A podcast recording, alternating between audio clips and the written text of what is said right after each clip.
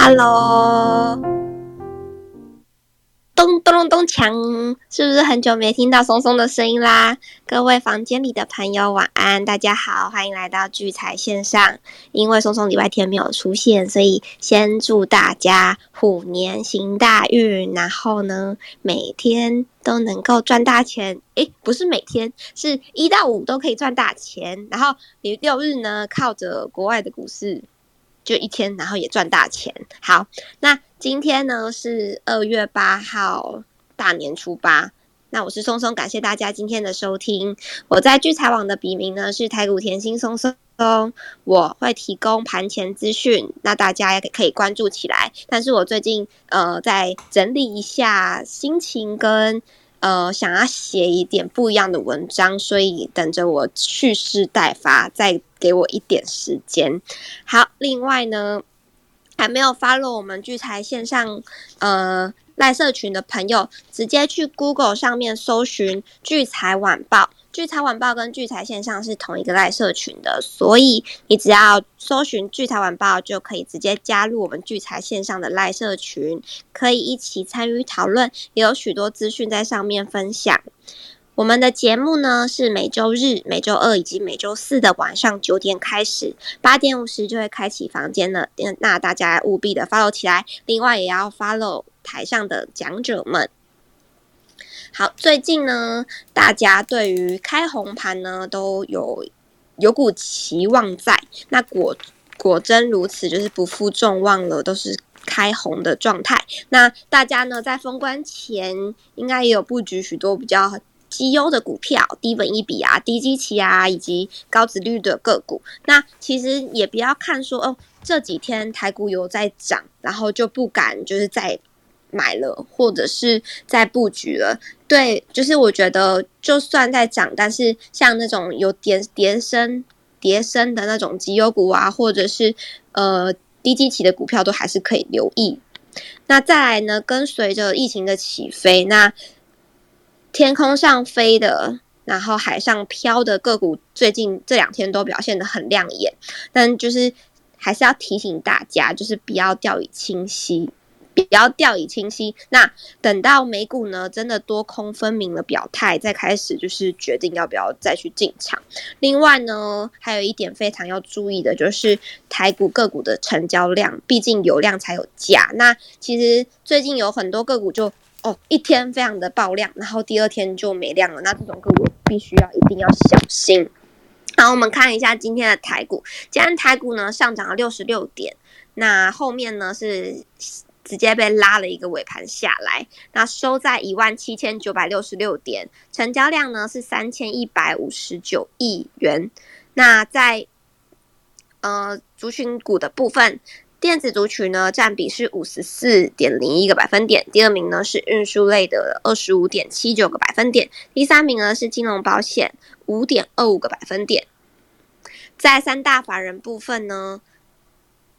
三大法人投信。是买超三十九点四二亿，那在自营商呢跟外资都是小卖超，在外资的买卖超情形，外资的买超前五名，第一名是华邦电一万八千多张，第二名是大成钢一万三千多张，第三名呢是伟创一万一千多张，第四名是玉山金一万多张，第五名是旺宏九千六百多张。再来卖超的前五名，第一名是群创的。两万五千多张，第二名是星光金一万九千多张，第三名是国泰的智能电动车一万六千多张，第四名呢是联电一万四千多张，第五名是友达一万两千多张。那投新部分的买超前五名，第一名是长隆行一万七千多张，第二名呢是华航六千一百多张，第三名是中信金四千八百多张，第四名呢是强茂四千五百多张，第五名是元大的高股息四千两百多张。在卖超的前五名，第一名是联电一万六千多张，第二名是合金两万三千多张，第三名是南茂两千一百多张，第四名呢是泰鼎一万一千多张，第五名是中美金一万一千多张。那在自营商的前五名，第一名是长荣行六千多张，第二名呢是元大的 S M P 十有五千多张，第三名是开发金两千多张，第四名是华航两千多张，第五名是中信金两千多张。在卖超的前五名，第一名呢是元大的沪深三百正二四万一千多张，第二名呢是元大的台湾五十反一两万八千多张，第三名呢是国泰的永续高股息一万六千多张，第四名呢是国泰的智能电动车一万一千多张，第五名是国泰的台湾五 G 一万一千多张。那在今天的成交值热门榜第一名呢是货柜三雄里面的长隆，第二名是台积电，第三名呢是阳明，第四名是万海，第五名是智源。再来呢开红盘那。犀利股神的部分也可是非常的激烈的。那我们聚财网首页呢有一个犀利犀利股神的专区，大家呢在开盘前或者是盘后都可以去关注一下今天犀利股神的动向。那这对我们来说也是呃很好的一个做。做股票的方向，那现在呢？前三名呢是第一名是三千雷动，第二名是一汽化九百，第三名呢是唐门。那目前持有股票的就只有呃一汽化九百的万海跟台华投控的空单。好，以上呢是今天松松所做的分享。那想要知道更多股票的资讯，一定要记得来看看我们现在呃。Clubhouse 那个小框框里面有一个瑞奇哥的课程，那想要知道就是虎年要用什么股票让虎你旺，就必须要就是看看，就赶快去报名这个课程。那接下来呢，我就把时间交给瑞奇哥。好，松松新年快乐！那各各位聚财线上房间的朋友，大家晚安。晚安，我是吴明哲。那那今天呢，是我们这个。新春开红盘之后，第二个交易日，哦，那也是我们节目第二第二次。那我们在星期天的时候，大概已经有跟大家分享说，就是星期一的时候，我们一些观观盘的一个重点。那我们在星期天的时候，大概讲了几个族群啊，因为在在我们放假的时候，当然就是因为这个 Meta 的下跌，所以我们昨礼拜天有讲到。星星期一的话，其实第一个就是比较弱势的，比较弱势的就是 Meta 这个相关元宇宙的概念哦，或者线上游戏的一个族群，它是一个比较比较负面讯息表列的。然后再来就是这个呃环球金的一个并购失败哦，这也是一个比较负面的一个对于个股本身它是一个负面讯息。那我们大概就从昨天的一个盘面，我们就可以发觉到。哦，就相关相关的电电子族群，呃，比如说像这个元宇宙啊，电那个游电游戏股啊，然后这个呃金元股啊，其实在昨天其实都是一个比较比较疲弱的一个开盘，但是到了盘盘中以后，我们慢慢发觉说，就是以指数回撤了一万七千七之后，然后开始出现了一些转变，哦，这个转变就。由由航运开始，金融开始去稳定这个指数。那稳定指数之后，那像元宇宙相关的股票，这呃，就我把它当成我的观察，就是宏达电啊、位数这些股票。那我们就看到，大家如果还记得我礼拜天讲的，哦，你要注意一个回档的一个族群，它到底有没有止？止跌的时候，你要去注意的是，它这样一连串下跌的一个低点到底能不能守住？那我在礼拜一就昨天的时候，我就特别有稍微观察一下宏达电哦，宏达电大家还记得我礼拜天我有讲，我觉得它大概守六十二，那如果要能够稳住，它要突破六十四点五、六十五这个位置。那昨天其实它就蛮戏剧性的，盘中一开盘因为很弱势，大家都没睡饱，所以。各个比较负面讯息的族群都比较比较呈现下跌悲观的状态，尤其是像环球金，让这个盘面就感觉是有点弱弱的。那再加上联电哦，联电昨天也是一个蛮蛮神奇的下跌哦，所以我但是我在昨天我其实我特别会去关注的是宏达电，因为宏达电这样子的一个个股，它是等于是第四季以来所有题材的一个。最开始题材股的最开始的一个领领导领导的股票，那我其实我就会蛮想知道说，这样元宇宙的这样子一个题材到底是玩真的还是玩假的？到底大家一直讲一直讲之后，等到换了一个年度之的时间，那会不会因为这样就就是就是那个现出原形啊，打回原形但是在昨天我们果然发觉，它盘中一开始就先下去，但是最终是有往回守，往回守，而且还到了尾盘之后，反而还让大家拉感觉拉的还蛮惊奇的。这其实代代表的是这样的一个族群，我认为就是它相对还是有一定的、一定的力量哦。就是说，它大概回到这个位置，就是一个预计要重新整装待发的一个一个位置。当然，你说在这时间点，它会不会继续像像过去几个月第四季这样子的一个勇猛？我个人是认为这代已经暂时不会了。哦，那但是呢，你说它会不会又像以前这样？很快的就崩下去。当然，以昨天的这种这种手势来看的话，它基本上也是预期也会在这相相对的一个位置会去做一个整理。那这也就是我们从昨天开盘到今天的一个第一开始的一个印象。那我在昨天的时候，我大概觉得最让我有印象的股票，倒不是那些金融股啊，而是那也不是。航运股，当然航运股昨天的一个尾盘让指数的一个反反涨是非常重要的族群，而且大家如果有注意这个类股的成交比重的话，昨天的航运族群到了尾盘之后，它的成交占比就拉到蛮大的比例，我记得昨天是十几个 percent。那大家知道今天今天航运类股这个盘中的成交占比？来到多大的百分比吗？今天来到将近百分之三十，也就是说这两天的一个行情，指数之所以能够稳住一万七千六百点，甚至来挑战一万八千点，然后在台积电、联电纷纷比较比较疲疲态的一个情况下，啊，其实航运整个族群是一个凝聚人气，让大家睡醒的一个开始的一个。一个族群哦，所以今天晚上我们特别先来，就是把把这个航运股稍微来做一点，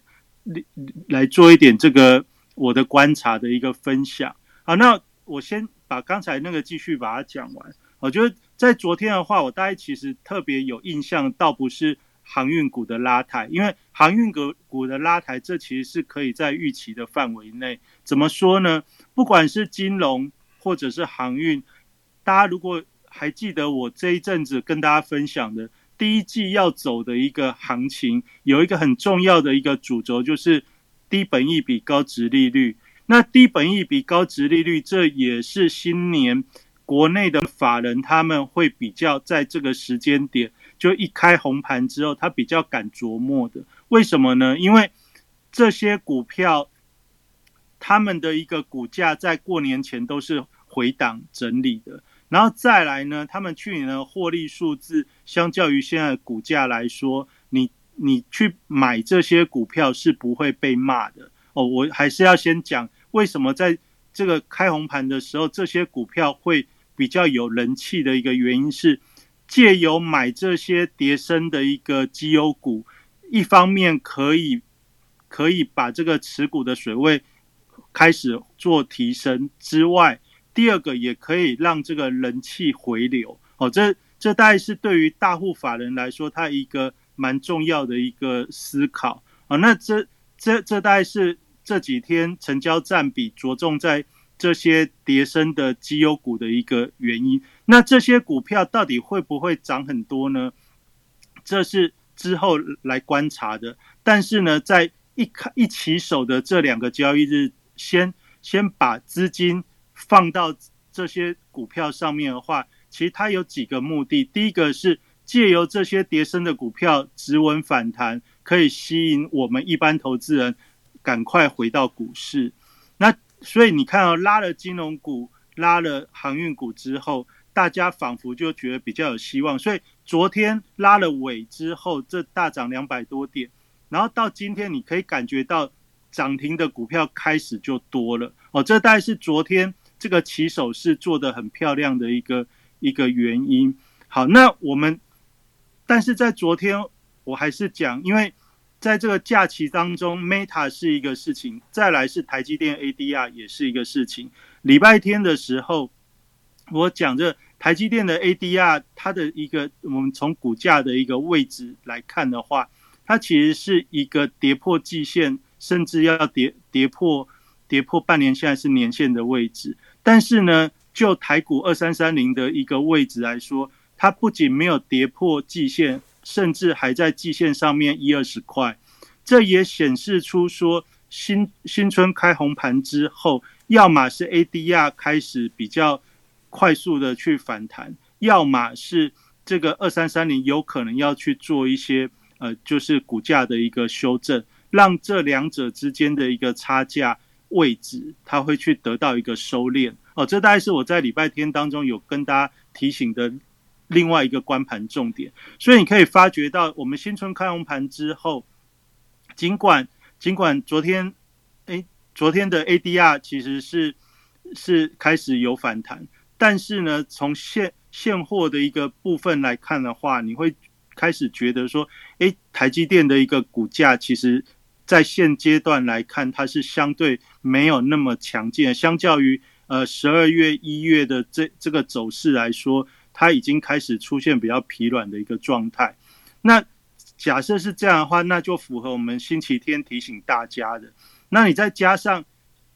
联电昨天到今天的一个走势，今天尽管是有点反弹，但是呢，昨天的一个下跌，不知道大家有没有有没有觉得很意外啊？但是以昨天那样子的跌幅，对我来说，它的跌幅是有点令令我有点吃惊哦。就是当大家在开开红盘有点有点期待的时候，它居然延续了一月份的卖超的那种力道哦，就是由。由它跟利基店哦，就联电加利基店，在一一开红盘的时候，就出现比较呃强烈的一个下跌。那这其实，在昨天的盘面上来看，我是觉得这是让我印象非常深刻的。因为就联电来说的话，大家知道，去年以来它的这个呃毛利率、盈利率等等的一个数字都持续在上升，而且获利数字也是一直。备受法人的一个吹捧哦，但是到了一月份之后，哦，当台积电在攻指数的时候，联电却默默的从高点被法人一路往下卖。诶，原本以为这是一个节前的一个退资金的短暂动作，但是到了节后之后，大家也可以发觉到，昨天三大法人买卖超里面，联电又跑到前面，又是卖超的前位哦。那今天也也也不遑多让，还是继续哦。也就是说，现在法人的一个卖超的一个占比来说的话，大家可以知道，昨天跟今天的这个三大法人买卖超，尽管是台股指数是上涨，但是呢，法人三大法人买卖超昨天卖六十几亿，今天持续在卖二十几亿，哎，居然是卖超的上涨，卖超的上涨搭配的是什么？搭配的是整体成交量的一个。呃，就是稍微虽然有点扩增啊，但是但是也没有真的很很激激励人心哦，反而有点干嘛呢？反而有点成交量拉起来之后，似乎有点在退资金的感觉。那当然，兵分两路，退的是什么？很简单，就是退台积电、联电哦，相关环球金这些金元金元相关的一个族群，这大概是整体卖超卖超的一个来源。那你说，哎，这其实就盘后数字来看，其实也只是一个小卖超而已。那有没有关系？我认为至少这样子的一个一个动作，代表的事情是，呃，接下来的指数它要继续继续很快的去创高，大概暂时机会比较小哦。也就是说，就指数的角度来说，它是需要时间去去把这个底重新给垫出来。哦，那把这个底重新垫出来之外呢，现在在干嘛呢？就是把这些涨高的金元的股票，大还大还有印象？我在十二月到一月，我怎么去论述台积电的股价？我觉得台积电基本上它因为大家觉得它今年的成长还是会成长，但是如果你反过来从这个股息股息的角度来看的话，它其实股息成长的一个幅度，跟它现在股价的位阶算起来，就是你的那个资金的回报效益已经没有那么好。也就是说，你当然产业本身、公司本身是非常好，但是如果你要把这个资金去去做投资的时候，它的一个呃资金的一个回报，相较于你去投资其他的股票，例如说像低价的金金金融股啊，或者是这几天去在资金在追捧的航运这些族群的话，显然你从资金的一个投资回报来看的话，台积电并不是一个很很有很有效益的一个一个回报的一个标的，所以从这两天的一个盘面，基本上就可以看到一个一个一个态势啊，也就是说，资金从金金元股当中退出来，退出来去去追逐什么？去追逐这些，去追逐这些那个呃，就是。高值利率、低本益比的这些叠升的叠叠升的呃财报数字优良的股票，那为什么这几天的航运股它可以可以得到资金占比提升到这么多呢？因为大家知道，最近这几天就到礼拜五到礼拜五左右，就是要公布一月份营收的时候，大家如果还有印象，一月份的时候，大家。知道就是这个塞港塞柜，不仅没有，不仅没有缓解，而且还更严严严严格一点。所以这个对于不管是货柜、货柜或者是航空这些公司来说，我们可想而知，在这几天要公布的一月份营收，基本上相较于去年的一月份来说，它仍然会是一个相当亮眼的成长，因为。去年这些航运股的这个一月份，基本上它的数呃，就是营收数字来看，并没有基期都还不是很高。也就是说，换了一个年度之后，开始要进行新的一个年度的营收营收的一个比比较的时候，今年一月份的一个公告，相较于去年来看，它仍然会有不错的成长率。那这些东西，尽管你我都知道。但是呢，对于法人来说，它是一个很好运用的一个一个一个基础点。那这样子的一个基础点是什么？就是它现在只要一公布之后，一公布之后，它基本上的年增率都不会太差。那不会太差的时候，就会让资金进驻到这些族群会有所本。那有所本之后，我们一般的投资人就是俗称的散户，我们在过年放假完之后。因为也被也被这个国际局势也有点有点吓到，大家都知道现在的台北股市是在一万七千多点，哦，接近一万八千点，是一个历史的高点。所以换了年之后，大家也还没睡醒，你也不知道到底钱要往哪里去，所以就就会衍生出说我刚才讲的这个这个剧本，这样的剧本它基本上又可以符合法人啊，因为这些。呃投资基金的操盘人或者是大户呢，他现在把钱弄进弄进这些族群，一方面安全，因为你换算成股息值利率的话，去年像长隆、阳明、万海这些股票，或者这个华航、长隆航，他们在第四季以后的获利数字，你换算起来，基本上今年至少到到第一季为止，都还是能见度非常高。那在这个时候，法一般的投资人并不敢在这个时候去再去买航运的族群，因为在农历年前都已经被吓到了。怎么样说被吓到？如果大家还有印象的话，长隆是一路从一百一百四十几一路杀到将近要要挑战百元，也就是说，这个第四季好不容易从百元拉到将近快一百五的时候，再从将近快一百五又杀回一百元。这如果你去看这个波段的一个转折的话，你只要有曾经投资货柜三雄的投资朋友，我相信在农历年前你都是非常的沮丧哦。大部分啊，也许有的人是非常开心，因为你本来就已经非常非常笃定知道说你是在做波段，或者是你要做纯股，你就是要跟他利用利用股价低的时候去去做布局，你的资金具有主动权。那当然，你是这样的投资人，你也许会开心。但是我就我们一般投资朋友的一个心心情来看的话，你遇到这种叫做 A 转哦，就是你从低点拉到高点之后，又跌回原来的起涨点附近，这种 A 转的一个价格变动，通常会让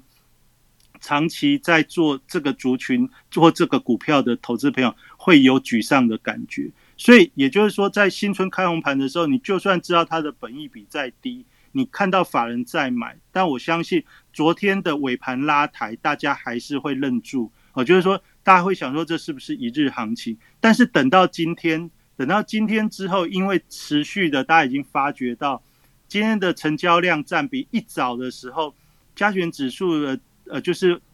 它大盘的一个预估成交量，其实在早盘的时候大概只有两千五百亿而已，也就是说是量缩。为什么量缩？因为早上的量缩是怀疑昨天的反弹是不是一日行情，很担心大家隔日冲之后，法人今天又把股票卖出来，一直到了这个航运股，航运股整体的一个续攻，所以看到大家看到这个航运股的这个不仅是货柜三雄，而且是航空族群也都持续的有成交量呢，然后让这个整体的成交占比提高之后。我发觉在今天来看，就是整个资金就有被吸引进去。但是你注意一件事，以长龙来看的话，现在是不是来到了之前一个分水岭，就是一百三十、一百三十元附近啊？就一百三十到一百三十四，其实就是之前的一个分水岭的位置。以长龙这个股票来看的话，你大概可以，大概可以这么区分，就是一百二到一百四是一个，是一个。整理的一个位置，然后一百二以下大概就是大家会怕的位置，也就是法人大概都从一百二以下买上来，然后等到一百四以上呢，是散户会热的时候，也就是散户就觉得哎这个机会又来了，那结果就会追上去，所以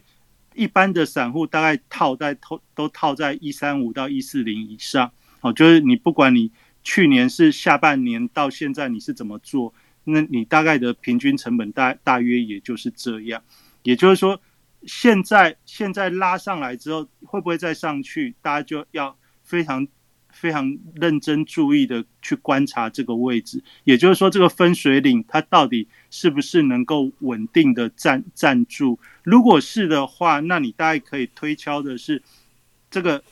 不仅是一月份营收还不错，而且未来的二月份营收也可以期待，也就是第一季的一个财报有可能会延续去年第四季的一个数字。大家如果还记得航运股，大概在年底的时候跟大家聊到，第一季最重要的一个概念就是它的一个获利跟营收数字不要比去年衰退太多的话，它就有一个底气而以。以航运，不管是航空或货柜三雄，因为在去年第四季的那个转折，其实是奠定它现在股价的一个基石。所以等到今年的第一季，它一定会跟 Q 去年的第四季来做对比。去年第四季营收因为已经都出来，所以所以大家也大家都可以估得到第四季的获利数字大概是如何。那其实比较重要的是这个今年的一月、二月、三月，好在。一二三这三个月，所以等到公布的时候，大约是四月十号左右。那这这其实就是今年二零二二年，也是虎年这一段这一段时间，就是你要去定调今年的一个股市的一个主轴，大概就是最重要就是第一第一季的这三个月。哦，那这三个月如果接下来的营收营收先能稳定的话，那基本上至少到这个除权息。之前好，大家大家就算有有一些风波，大家都知道今年有升息啊等等这些这些的问题或通膨这些问题，但是只要第一季的营收能稳定住的话，基本上它会有一点底气。底气就是说，股市大概就不至于有非常令人恐慌的那一种沙盘或系统性的风险哦，就基本上比较不会。那但是大家反而要注意的事情是什么？要注意的事情是一月份开始，如果这个营收已经比去年开始出现衰退，哎，如果今天开始开始注意很多个股的一个营收数字的话，你要注意的是什么？现在你要注意的就是，因为去年的基期很高哦，所以现在一月份相较于去年来说，这个还还还 OK，就是基期还没有在去年第二季以后那么那比对比来说那么那么差距那么大。也就是说，如果今年的一月份就开始衰退，营收开始没有办法成长的个股，如果它的股价又相对是比较偏高的时候，就是它的涨幅从去年十月份到现在为止，它的股价涨幅比较大的股票，那你就要稍微比较比较留心。那今天今天这个盘盘面，我觉得比较特别，就是在这营收公布之后，大家也许会注意到很多强的股票，除了我刚才讲的。航空啊、货柜这些股票之外，那你不妨你可以点三组股市看一下。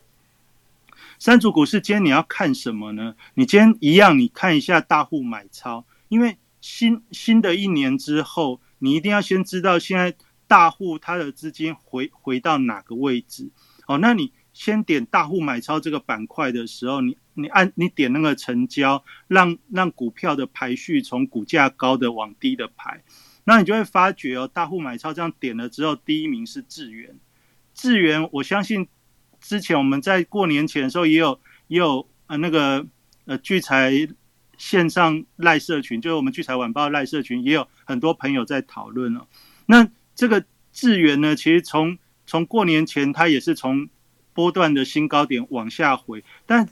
这很妙的是什么？很妙的是在。在最近，它回到季线附近的时候，它就打出一个啊短短期打出一个双双底哦双脚。那这个打脚的过程，就是我礼拜天在跟大家讲一个回档的股票，它从高点往下跌之后，你要先注意它哪个位置有出现转折的低点。那转折的低点，我们礼拜天的节目有花时间讲，就是说你低低点不要创低之外呢。高点要能够比前一天高点更高，这叫一个转折。那以智源这个股票，它刚好在这个季线的附近，它出现了两个、两个、两次的低点的转折。那这低点的转折出来之后，为什么最近法人开始资金又会回来呢？其实最重要的一个原因，我的观察就是，大家看他今天公布的一月份，就是他这几天公布的一月份营收，就仍然是一个。非非常非常好的一个成长状态，当然这样的一个成长状态，其实就是现现现在来说是一个比较有利的因子。那第二方面是大家很多原本看好这些 IC 设计的投资朋友，其实都在过年前都把股票卖掉了哦，因为大家那时候气氛不好的时候，其实也抱不太住，所以被甩掉之后，现在拉抬，大家就会开始有一点。有一点挣扎，到底该不该再上？那我觉得以智源这个股票来说的话，你就可以，你如果可以去看它的技术技术线线图价格的变化的时候，你大概就会发觉，因为它是用季线在做一个股价的一个防守，所以现在你假设你去评估说，哎，它的股价如果离季线不是太远，那你仍然看好它未来的发展的话，那你当然。这样子，这样子防守的风险就相对是比较低的。好，那我讲这个东西呢，也回过头来就跟大家稍微稍微分享一下，我们星期五这个呃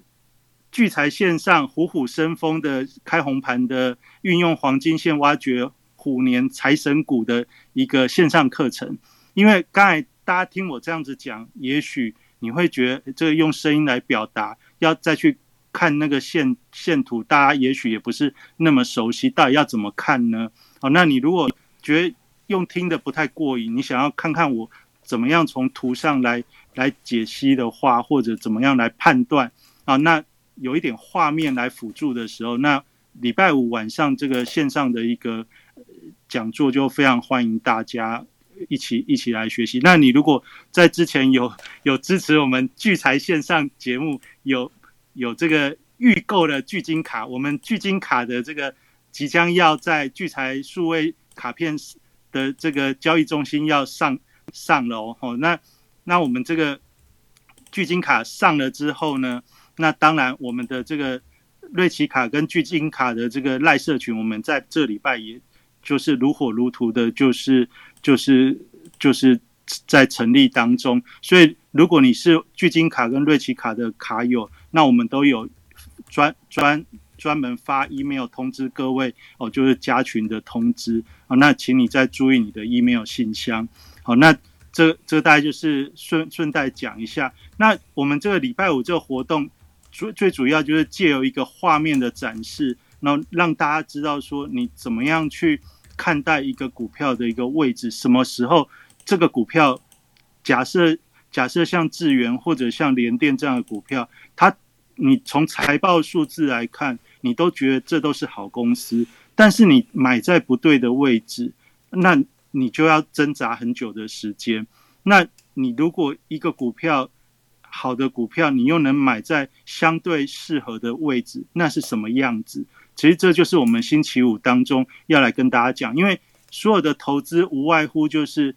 选选择你心仪的股票去做。那你如果没有心仪的股票，通常我们就是找台股最会赚钱的那些企业哦。那台股最会赚钱的那些企业，也许都是你耳熟能详的大公司。但是呢，你是这样子买跟那样子买哦，是在一月买还是在二月买还是在三月买，也许都不一样。就是你。爆股的过程，你的感受也许就大大大的不同。那这大概就是我们礼拜五的这个活动当中，我从纯股的角度跟做价差的角度，分别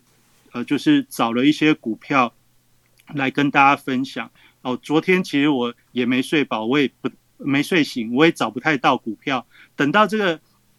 尾盘拉了航运之后，我就我就慢慢有所灵感。等到等到今天呢，诶，这这再一看，就越来越多可以跟大家来来聊的股票就越来越多了。这大概我就是礼拜五会准备来跟大家分享，大概是这样。好，那我们再回到刚才那个大户买超的一个一个板块来看，除了智源之外，你会看到第二名是创维。创维是不是也是农历年前让大家心心都凉一半的股票？大家绝对也没有想到，它过了一个。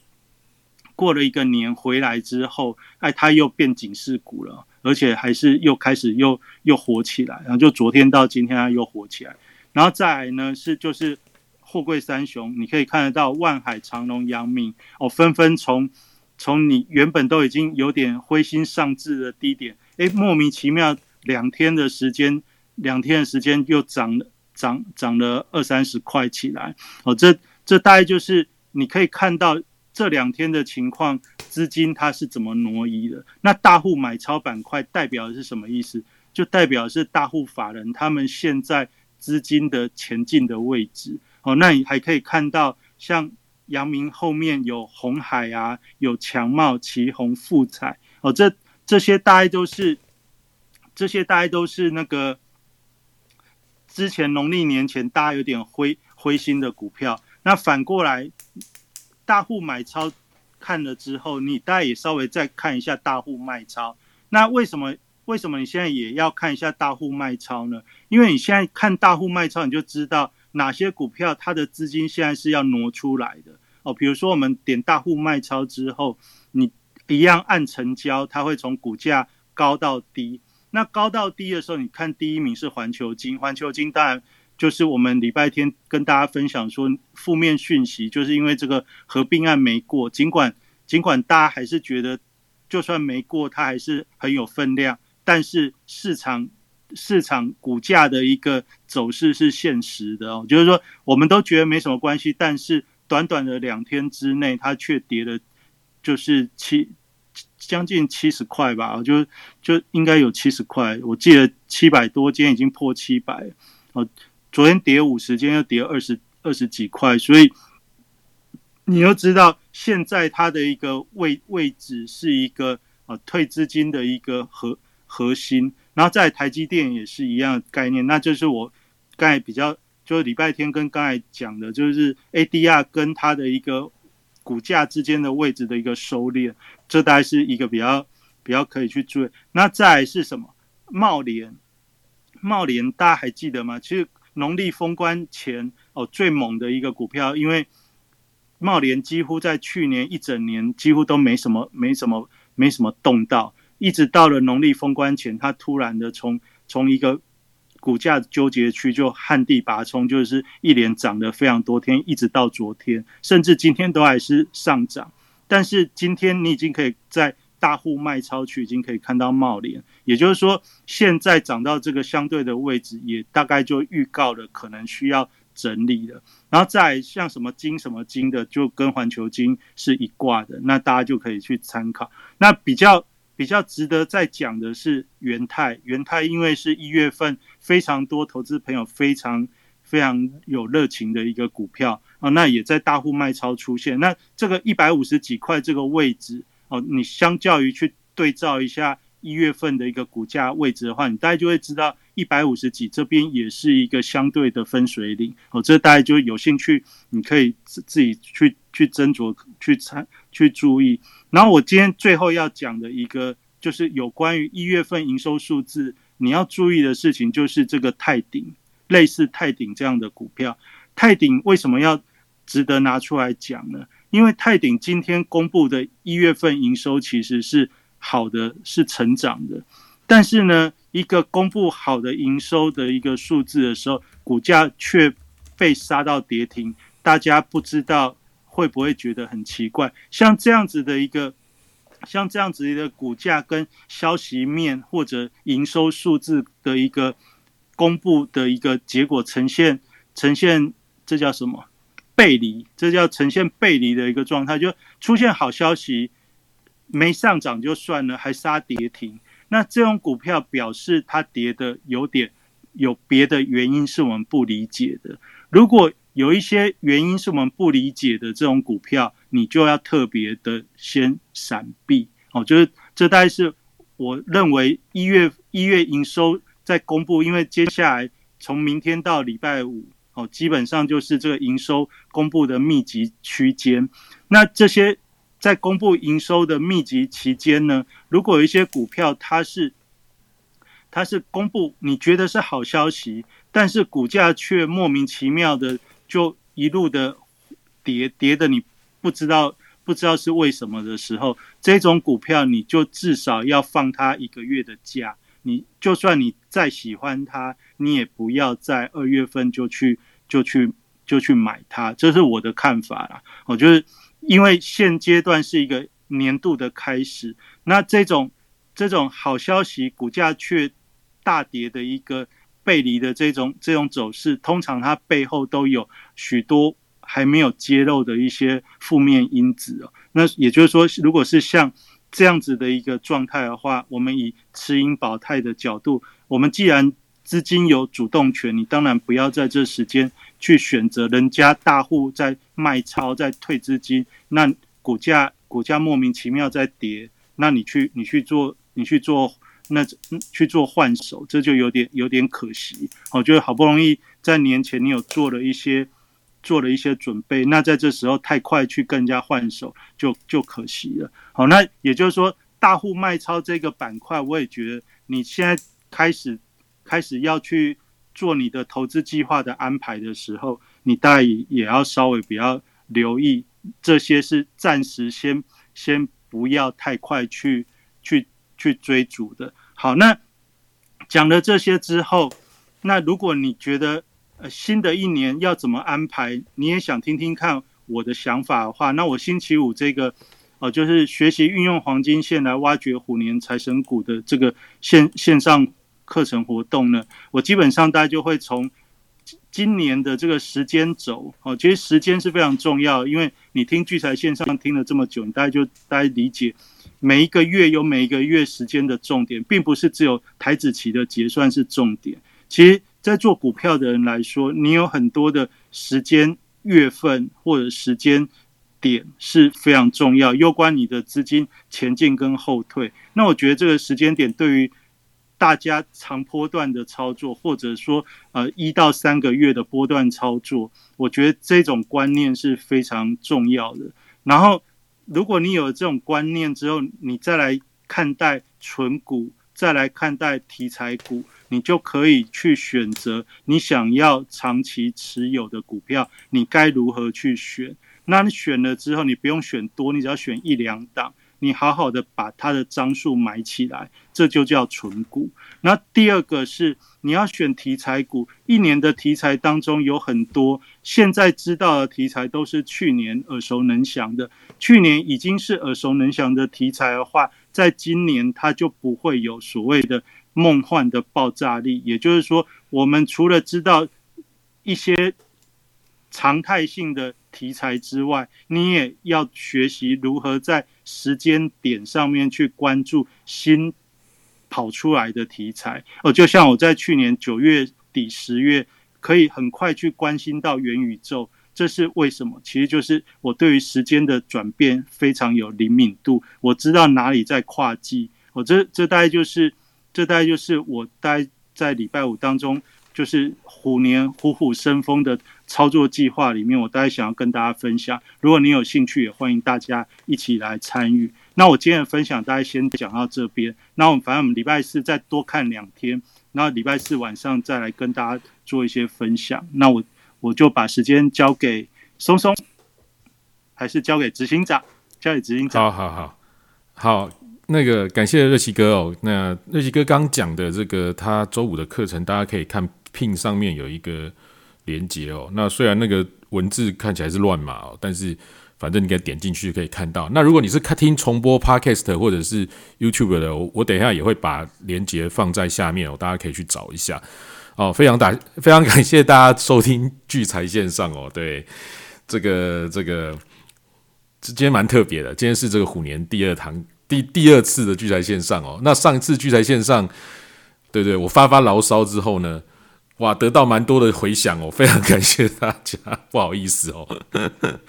那天可能喝多了，那天可能喝多了。哦，那今天很开心，大家听到松松的声音哦。我我也觉得我好久没有听到松松的声音哦。那听到松松，那平常听到德兴的声音哦，所以大家都很开心呐哦。不是德兴的声音，就是松松的声音，不然就是瑞奇哥的声音哦。那最后就是我的声音呐。那我的声音呢？这个就会掉粉哦，因为每次我讲一讲，人就越来越少。我也不晓得，就是没没吸引力嘛，还是怎样？结果我发发牢骚之后，哦，回想还蛮多的哦。很多人就说：“哎呀，我是听 Podcast 啊，哦，或听 YouTube，就没有办法刚好这个时候听嘛，哦。”那那好吧，好吧，我我都认了。那所以那那前昨天我就想说，那不然大家就是你有支持的，就去 YouTube 上面按按赞留言哦。结果没想到。既然现在按了七十几个赞了哦，那其实其实其实已经创我们的记录了。其实平常也没什么人在听，那哎好像还不错哦，大家还蛮支持的。所以好，所以现在就是这样子。其他那个一些房间什么，他们会人去拉人啊，有组织战啊，那我们不打这种东西的啦哈。所以你们在在这个在这个 club house 里面的房间，不需要去拉朋友进来了，因为我觉得。我突然被拉进来听东西，就就好像 好像那种传直销，突然被拉拉拉去听那种东西，就是很奇怪啊，对不对？不喜欢这样拉人，所以大家不用去拉人。可是大家如果说你现在是听 podcast 或者是听 YouTube，或者是你现在是在 Club House 的哦，麻烦晚一点我贴那个 YouTube 的那个连接上去之后呢，大家能按赞的，不管你在哪里，能按赞的、能留言的哦，请大家尽量哦，不要客气哦，尽量按赞，尽量留言。哦，让这个我们为大家准备的内容哦，即便你可能啊，你也没有时间上课，没有时间买聚财点数哦，那请你少少的付出一点点，帮忙按个赞，哦，点赞、留言、分享，哦，都可以。好，非常感谢大家哦，非常让我们知道说，其实很是很多人在听的哦，谢谢你们。好，那当然还有我还有一个遗憾呢哦，就是讲了一年哦，我那个 follow 的那个人数还是四点九 K 哦。那个四点九 K 我大概看两个月了哦，到到现在还是四点九 K。我前两天发发个牢骚，到现在还是四点九 K。哎，麻烦台下的如果还没有 follow 我的，帮忙 follow 一下，我这样可以到那个。我三点四 K 很久了。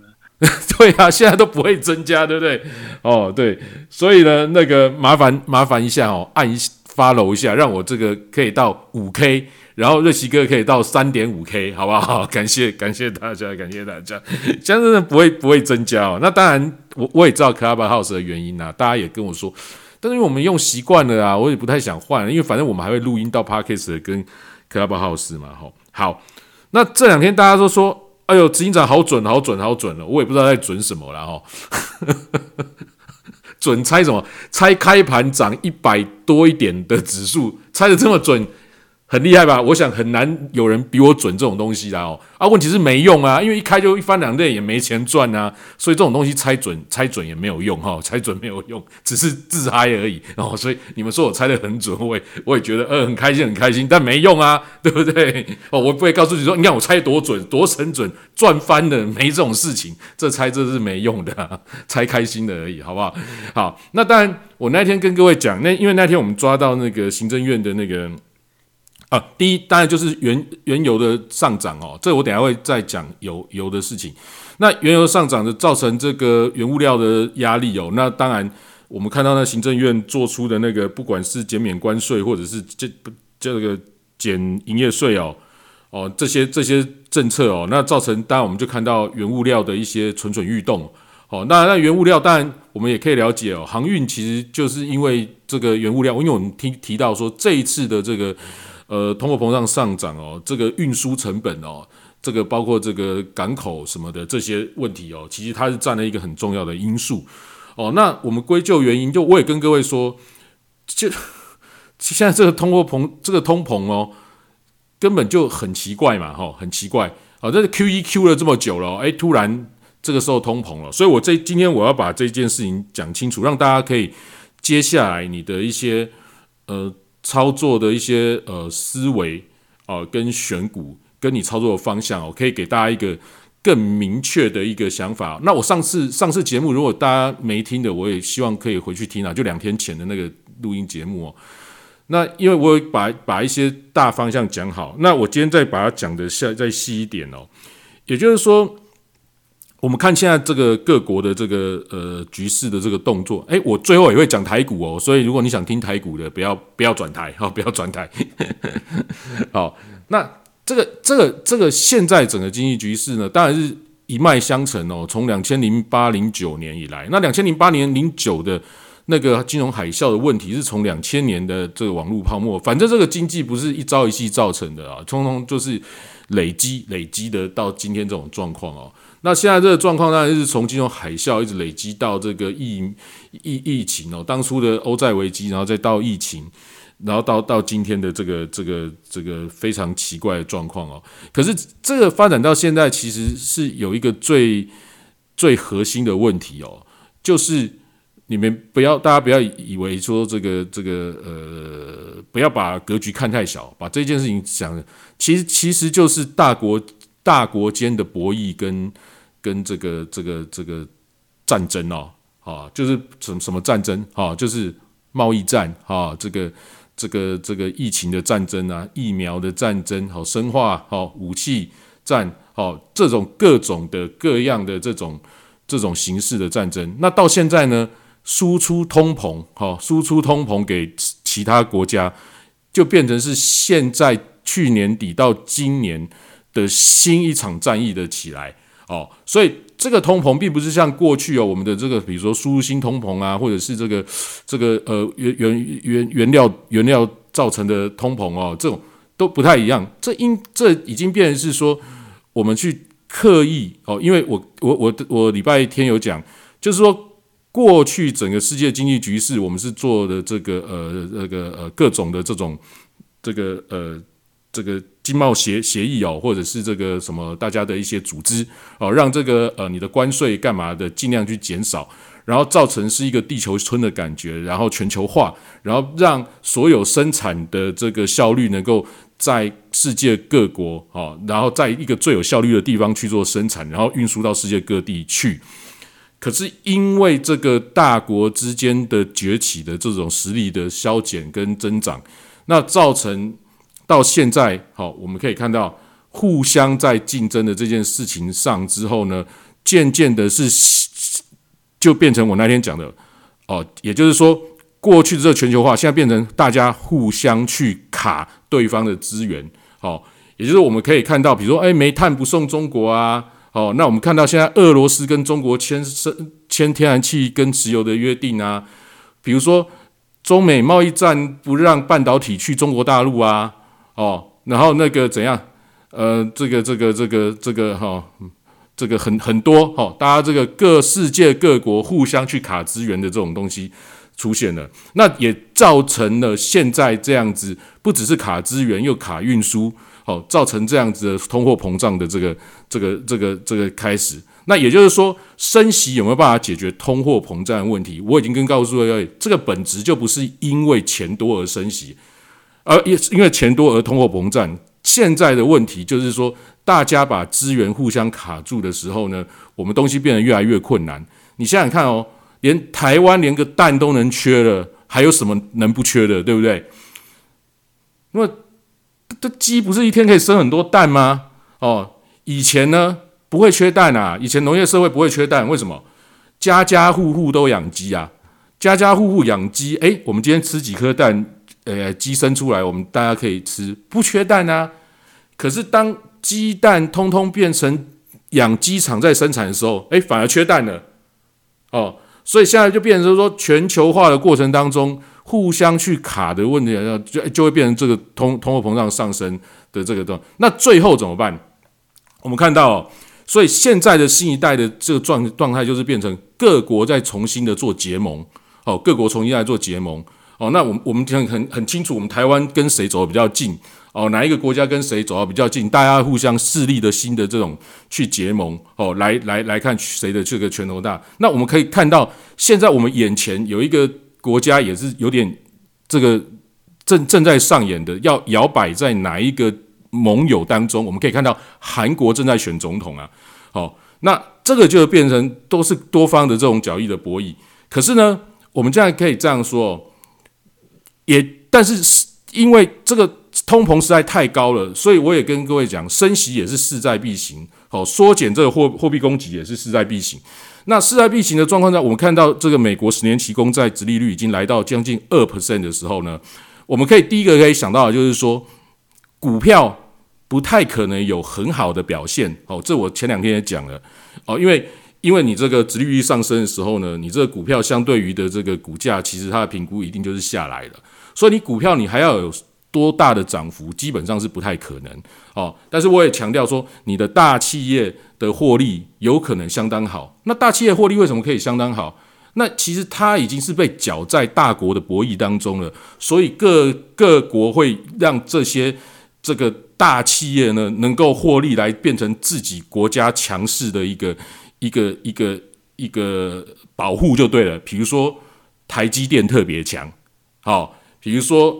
这个苹果，啊，比如说脸书，啊，比如说这些大企业，它因为有国家的这个这个这个地位跟它的这个势力，因为要博弈要去结盟，所以我们要让大企业更强。所以呢，为什么很快急急忙忙的又降了关税，台塑化也很快的哦，又这个降降这个这个马上就降价，哈，对，所以大企业都可以享受到现在大国在彼此博弈，然后政府去优惠关税去做什么的，他们可以享受到，所以大公司大企业其实是更容易赚钱，那中小企业呢？其实上市公司基本上都是大企业了哈，所以就连上市公司比较中小型的，哈，也都不容易获利了，就渐渐的又很困难，因为这个资源都被大企业所垄断。那一般市民百姓的中小企业其实就是更辛苦了，好，就是更辛苦了，好，那那所以所以我们要知道你的投资方向应该要从往哪边走。那指数呢，也就是我讲的，它上不去，好，但是可能也下不太来。那可是因为，因为台湾的这个科技的占这个包括运输哦，其实我们台湾现在运输也非常强，好，包括运输，然后包括这个其实我们塑化也强，好，然后加上这个呃这个电子好半导体这些很强势，所以台股势必也弱不下来，好，弱不下来，好，台股弱弱不下来，那呃我就直接讲好了，我看台股一样跟过去一致的看法。就是台股其实还是偏多的哦，台股还是偏多，而且台股一定比美股强。所以如果你喜欢做股票的话，那你可以在台股尽量做多，在美股尽量往空的去做，或者是你就可以指数就做多台股，做空美美指，好，这样其实也是可以可行的。好，那这些大这些国际间的这种纷争这样一直在走的时候，我们就可以看到，比如说俄罗斯跟乌克兰跟跟这个英国、美国，他们大家在那边弄来弄去的时候，这种地方的这种这种这种这种烟硝味哦，其实会层出不穷哦，会层出不穷。哦，当当然包括我们台湾，其实也是在这个这个边缘哦。那当然我们自己不觉得会有什么事情呢，可是其实大家都是大国在博弈间的这个筹码。那在这个筹码当中呢，我们在投资上我们可以做到什么？刚刚我讲的。哦，就是它有独特性的领导地位的大型的企业，哦，其实都是得利的。好，再来，好，就是很明显，好我们现在去看很明显的，因为这种关系会越来越紧张，所以呢，原油、天然气，好啊，但但天然气我们就不做，因为那个真的是波动实在太大。以比较大型的东西是原油跟黄金金价。这个在今年应该是遇小不易啊，遇小不易。好，所以我们看到这个油价这样一路一一直涨，那金价其实这几天也慢慢的一路一直走高。哦，所以这个其实是不能去放弃这一块的投资。可是因为原油哦，因为已经涨的真的短期涨的有点多，哦，加上我今天跟这个在群里面跟大家说，这个原油的库存费哦，因为我都做那个我在台湾 MT 五战斗操盘群啊，哈，因为我都做 NT 五的。台湾的 NT 五哦的这个这个里面，然后我就跟他说，那库存费已经来到一天八十几块美元呢。哎，你们想想看，我做多一口原油，只要大概不到九千九不到九九千块的这个美金哦，然后一天可以拿将近拿到八十几块的美金哦，做多哦，也就是说一天发一趴的库存费给你，哎，你本金一趴的库存费给你。很很夸张诶，哈，一天发一趴的库存费给你，那这个其实会接下来我们可以势必这个原油是波动会相当的剧烈哦，上下会剧相当剧烈。可是因为就我们刚刚讲的这种大格局的逻辑来说呢，原油跟黄金在今年绝对好就是一个你不可以去忽略的一个投资的机会，好，所以刚讲了，我们指数来讲它不太可能有太好太坏。哦，但是其中它有利基，在有战略意义的大企业，其实是我们可以投资的标的。再来是原油，再来是黄金，好，都是今年我们值绝绝对值得弄的。那有的人说美元会强，那我跟各位一直强调说美元这些不会强，因为大家都升息，大家都去紧缩这个货币的供给哦，所以它是美元跟其他货币是相对的，所以其实美元也不见得会。特别的强势哦，不过这样子其实这样子去思考的时候，就已经让我们哦在在操作上哦，其实就已经有相当多哦可以做的空间。那今天这礼拜四呢，这周四其实有那个 CPI 要公布哦，可是呢，CPI 公布会影响到这个三月的这个 FED 的这个升息与否。可是你看啊，它如果升升一码或升两码，势必会造成市场上的动荡。可是，如果我们格局再拉高一点，就是像我刚讲的那样的状况，你会觉得它升一码跟升两码会改变现在国际间跟各产业互相卡的这种现状吗？似乎也是没有办法解决。所以在这种没有办法解决的状况之下呢，什么东西是我们可以稳稳的、比较有机会可以赚钱的？也就是我刚讲的那个方向，其实是比较有机会的，而不要去。赌它是一码两码，所以我叫短线，我一定要去抽哪一样东西哦。这样子的机会当然是也可以做啦，像我自己当然也会做这样的的的操作。但是如果说你没有那种敏感的，其实你去思考那个方向，你就可以从中哦去做一些这个这个这个可能性哦。包括你看，其实今天像比如说食品股，我看状况也还不错。其实我觉得。这个东西你看缺蛋缺什么的，哎，这个这个这个，然后这个相关哈，所以原物料包括食品、好运输啊，好这些这些都会很强。当然原物料我们看到的这个塑化并没有很强哦，因为现在并不是缺塑化，其实跟民生必需品比较接近的东西哦，所以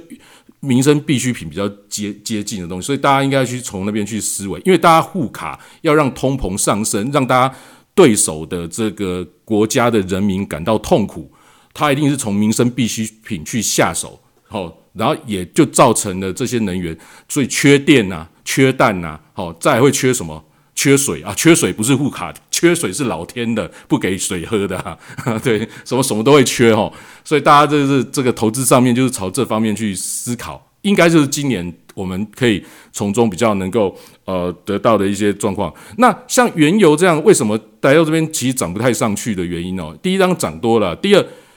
原油现在上去要到一百多，建构在什么思维？大家说哦，因为乌克兰、俄罗斯那边会战争的可能性很高，所以它有可能到一百多块。那他不会在现在打啦，哦，一定不会在现在打了。这边这边剑拔弩张，但不会在现在打。为什么？因为现在在冬奥嘛，所有选手大家在那边，你现在打下去，啊，万一选手被被被被放下来做人质怎么办？对不对？所以不可能不可能在现在现现现在出兵嘛，一定是在什么时候？冬奥在二月二十号，所以二月二十号以后到三月，然后三月又有这个 FED 的这个。利率决策会议，所以重头戏一定是落在二月底到三月间哦。所以这个这个所有的重点，所以现在变成是一个呃，可以做一些整理，好做一些整理，做一些酝酿的一些一些一些这个时间点哦。好，那大概是这样吧哈。我想说跟大家做一些比较大格局的一些想法跟预言，让大家在选股跟操作上有一个比较好的一个明确的一个思维哦。那我一直跟各位说，你在操作的时候，你不要太这个，你就看股票，然后但是也要有这种大方格局的思维，甚至你要去做一些海外的这个商品，让你在这种这种感觉上掌握的比较强。其实回头再做台股的选股，可能也会有更好的一些一些一些想法。像像热奇哥，因为。也都有做海外，他我觉得他这样回来选台股的一些股票，其实真的可以带给我们更多更精准的一些看法哦。那大家也可以试着去尝试这样去去做哦。当然，你可以把你的重心哦放在台股，但是海外的市场绝对不能松懈，因为台湾的这个这些这些产业其实就是受到国际间的各种东西的这种联动嘛，所以你一定要是适时的呃，也要也要去这样做操作跟掌握了哦。那你如果没有办法掌握，你就是一样嘛。每周日二四来听我们聚财线上哦，我也会把尽可能的跟大家做一些呃分享跟看法的一些呃这个这个这个分享了哈。那每天的一些变动跟数据跟一些可能性哦，那大概我都会贴及时贴在这个呃聚财网哦，或者是这个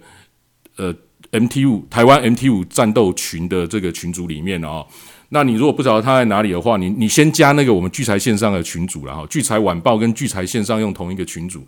你加进去去记事本里面找就有了，就可以再找到我的那个战斗群哦。那大概大概是这样。那今天简单跟大家讲，那最后再提醒大家哦，麻烦 follow，然后你只要听到我们聚财线上，不管在 Podcast 或者是 YouTube，那你就看到能按赞的就按赞，能留言就留言哦。非常感谢大家，那我们会很用心的持续呢，在今年呢每周日二四哈，用心的跟大家分享我跟热奇哥哦的对一些这个呃各方面的一些想法跟见解哦，好吧，今天节目到这边哦，感谢大家的收听，希望正聊这样的东西对大家有有一些帮助哦。如果你觉得不错，其实就是适时的回馈哦，让我知道，等一下你就去那个那些地方留言，或者你在群里留言都行，好不好？感谢大家的收听呢，那我们节目就到这边。几点了？哎，十点，好，都 可以了。节目到这边，好，那我们星期四晚上九点哦，Club House 跟大家见。好，晚安，拜拜。